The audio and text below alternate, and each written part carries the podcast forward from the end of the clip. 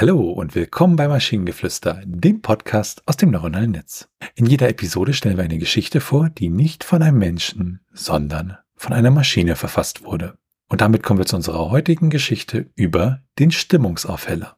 In der versteckten Welt der Magie, verträumt eingebettet in den unergründeten Falten der menschlichen Vorstellungen, existierte ein seltsames Wunder namens Sonnenstaub. Wie der Name schon vermuten lässt, war es kein gewöhnlicher Staub, sondern getrocknete, kleinste Partikel von Sonnenlicht, die von den hocheffizienten Mugu-Bienen im geheimen Garten der magischen Welt gesammelt wurden. Der Sonnenstaub war nicht nur aufgrund seiner Seltenheit begehrt, sondern auch für seine einzigartigen Eigenschaften berühmt. Er diente als mächtiger Stimmungsaufheller, steigerte sowohl die Freude als auch die Kreativität des Benutzers bis zu einem unbeschreiblichen Ausmaß. Aber die gewinnende, strahlende Stimmung wurde nicht einfach erzeugt, sie war das Resultat der Entfaltung dessen, was bereits in einem verborgen lag. In der Wizarding Academy wurden jungen Zauberer und Hexen von der Gefahr der übermäßigen Verwendung von Sonnenstaub gewarnt. Das Gleichgewicht der Dunkelheit und des Lichts war entscheidend für ihre Ausbildung und für ihre Identität als Zauberer, doch die Warnungen wurden oft in den Wind geschlagen. Eines Tages stieß ein junger, unerfahrener Zauberer namens Edward auf ein Glas voller Sonnenstaub auf dem Schwarzmarkt von Diego Alley. Edward, der stets die Dunkelheit mehr als das Licht kannte, sowohl in den magischen als auch in der Muggelwelt, wurde von der Idee fasziniert, ständige Freude zu fühlen. Er kaufte das Glas und begann jeden Tag einige Partikel Sonnenstaub zu sich zu nehmen.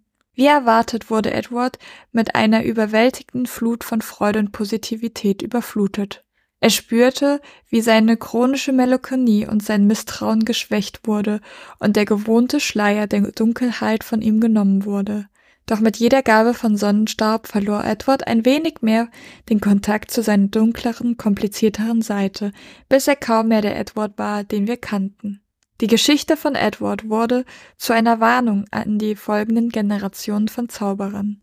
Der Sonnenstaub, so mächtig und verführerisch, bringt kein Glück, sondern dient lediglich dazu, die Nutzer von ihren wahren Gefühlen und ihrer wahren Identität abzulenken.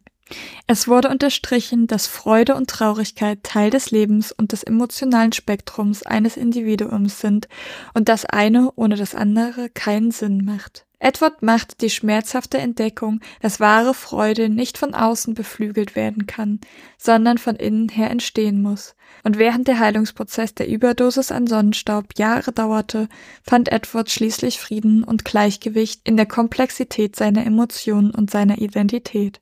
Und so lehrt uns die Geschichte von Edward und dem Sonnenstaub nicht nur über die Balance von Dunkelheit und Licht, sondern zeigt uns auch die beeindruckende Magie der eigenen Gefühle und Emotionen, der mächtigste Stimmungsaufheller, die uns die Natur geschenkt hat.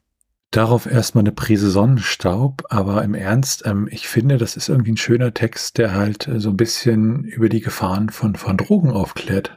Fand's halt an sich ganz cool und dann kamen da Hexen und Zauberer rein also am Anfang dachte ich mir so, uh, das klingt interessant und dann man hat irgendwie Einflüsse von J.K. Rowling in dem Text mitbekommen. Ja, spätestens bei der Muggelwelt, ne? Ja. Ja. Obwohl in meinem Kopf halt tatsächlich Edward, der Edward aus, äh, aus Twilight war, aber halt dann mit einem Zauberstab, der da sitzt, seinen Sonnenstaub schnupft, in der Licht glitzert und mit seinem Zauberstab rumwedelt und es nicht schafft, irgendwas auf die Reihe zu kriegen, weil er zu happy zum Zaubern ist. Ja. Und wenn ihr Ideen oder Stichwörter habt für eine Geschichte aus der Maschine, zum Beispiel über die erleuchtete Pinguinbrezel, dann schreibt uns eure Ideen per E-Mail an info.tnsh.net oder über das Kontaktformular auf der Webseite. Bis zur nächsten Episode von Maschinengeflüster. Bye bye. Tschüssi.